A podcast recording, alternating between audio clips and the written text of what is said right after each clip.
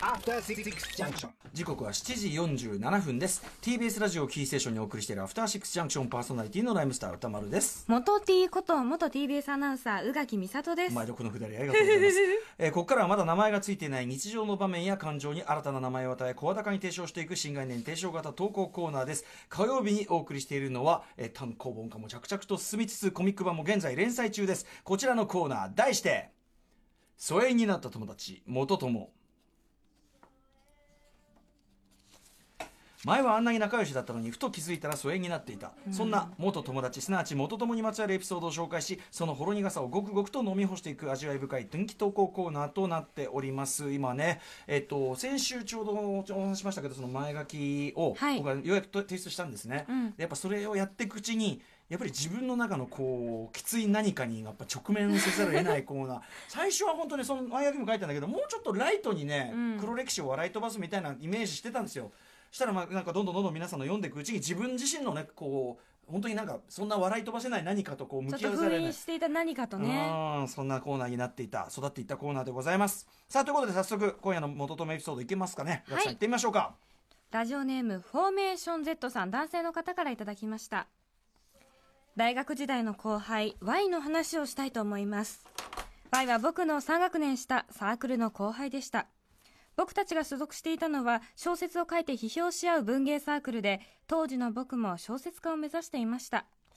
僕が4回生の時 Y がサークルに入りその後 Y は自他ともに認める僕の弟分のような存在になり一緒にバンドをやってみたり徹夜でゲームをしたり2人で鈍行を乗り継ぎ野宿をしながら京都から札幌を目指す旅をしたり本当に楽しい思い出がたくさんあります。そんな僕たちの関係は大学を卒業した後も続きました。大学を卒業してしばらくの間僕はフリーターをしながら物書きとして世に出ようと作品をコンテストに応募したり自身のホームページに発表したりしていました。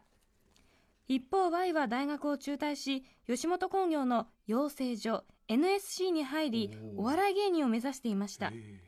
Y が初めて僕に NSC を入ることを伝えてきた時僕は「お前ならなれるよ応援する!」と口では言っていたのですが内心では多分無理だろうと正直そう思っていましたその後僕は就職し会社員になりました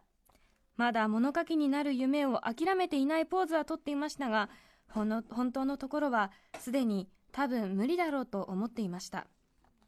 ワイとはその頃も電話やメールでやり取りはしていて Y から m 1の予選に落ちたとかコンビが解散してピンになったといった話を聞くたびに Y もうまくいっていないということにどこかほっとしていました。やがて Y と連絡する頻度は減っていきそのうちにどちらからも連絡をしない状態になりました。Y が芸人を諦めて台本を書く仕事を目指しますという話を電話でしてきたのが最後だったように思います。それから10年僕は結婚し2人の子供がいて普通の会社員をしていました。物書きになるなんて夢はもう最初からなかったことにして前のことも時々思い出す程度でした。それはある土曜日の昼下がり家族で昼食を食べながらテレビを見ていた時でした。テレビでは吉本新喜劇が流れていて僕たちは家族は家族で楽しい平和な時間を過ごしていました。番組の最後スタッフロールが流れました。ふと目に入ってきた Y の名前。脚本という項目には紛れもなく Y の名前が書いてあったのです。それを目にした瞬間自分でも信じられないくらい涙が溢れ出しました。突然のことに妻や子供も何事かと驚いていました。ずっと頑張ってきてそこにたどり着いた Y それを口では応援しながら内心では彼の挫折に安心していた自分。いろんな理由をつけて頑張らなかった自分。10年分のいろんな感情がないまぜになって止めどなく涙が溢れ続けました。その後 Y にメールを送ってみたのですがアドレスは使われておらず何年か後に開催されたサークルの同窓会にも Y は欠席。結局今も連絡は取れていません。もしもう一度 Y と会ったならあの時新喜劇の脚本に Y の名前を見つけて涙した時の気持ちを包み隠さず全部伝えてお前の脚本で家族全員笑ったよそう伝えたいです。い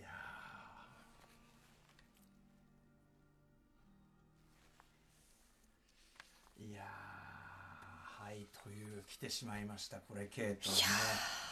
前にあのーありましたね。ラストサムライねね。見てて、うん。俳優を志しててでハリウッドに渡ってっていうんでまあ正直やっぱりそのどうせ無理だろうって思ってで最初はロボットのようになってて。そうそうそうロボットがギクシャクした動きで、ね、でワストサムラインからの姿を見つけてその瞬間涙が、このやっぱそのねその瞬間こう一気にあーってこう全ての答えがつながるみたいなおめでとうとなんかその頑張らなかった自分とかそういうのが全部こううわーってなってもちろんね彼も頑張っていたとは思いますけどうん。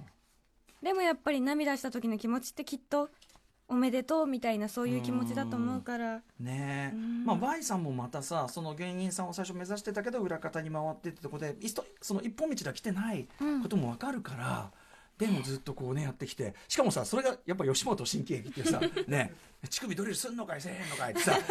やってるわけだから一方では、うんそのなんかギャップも面白いしなんかリアル火花っていうかさなんかこう、ねちょっとこうグッときてしまいますね。これ書いてる方関西の方ですから、うんうん。まあ、関西人にとってのね吉本新喜劇ってもう絶対に、あのうん。土日にやってるものっていう、うんもうなんか多分はい。こっちの方とはまた全然受け取り方違うと思うんですよ、あんな王道なところにみたいな感じになってると思うんで、うん嬉しかったしびっくりしただろうな、ねえっていうね。なんかでもとにかくこのこれ系はやっぱ僕もやっぱそのもの作ってる系の片割れとして、うん。なんかこうすごいこうなんその誰かのクレジットを見てあっって思ってその瞬間にうん。なんかわかんないけど全ていろいろは。でなんかその片側で内心でちょっとだけ自分はうまくいってないんだからあいつもうまくいってないでくれって思うところがなかったとは言えないみたいなさ。どうせみんな頑張ったってできなかったんだっていううん。こう、まあ、自分に対する慰め？うん。それもなんか全然わかんないじゃないしなんかねこれ系はちょっと涙腺はやばいですねこれは。クーってなりますねか胸がかなりきますねこれは。うんはい、素晴らしい元とメールだったと思います。フはいォーメーション Z さんありがとうございます。さあ、ということで、元ともね、エピソード、まだまだね、このコーナー続きますから、ぜひ送ってください。はい、えー宛先は、歌丸アットマーク TBS.CO.JP までメールが採用された方には番組ステッカーを差し上げています。はい、漫画版もね、現在連載中でございます。ははいい。えっ、と、番組リスナーの漫画家、えー、大野淳さん、ね、ゴジラ、キングオブモンスターズを心配になるほどいっぱい見ている、大野淳さんによる、疎遠になった友達、元とも、こちら、パソコンやスマホで、えー見れる無料サービス、ジャンププラスで連載中。はいそして、単行本も単行ね、うん、まあ、あのあれですよね。宇垣さんも文章を寄せられて。書きました。ちょっと今過失修正中でございえーます。自分と向き向き合う作業でしたかやっぱしそれはうーん、なんかしんどかったな。ねえ なんかねいろいろ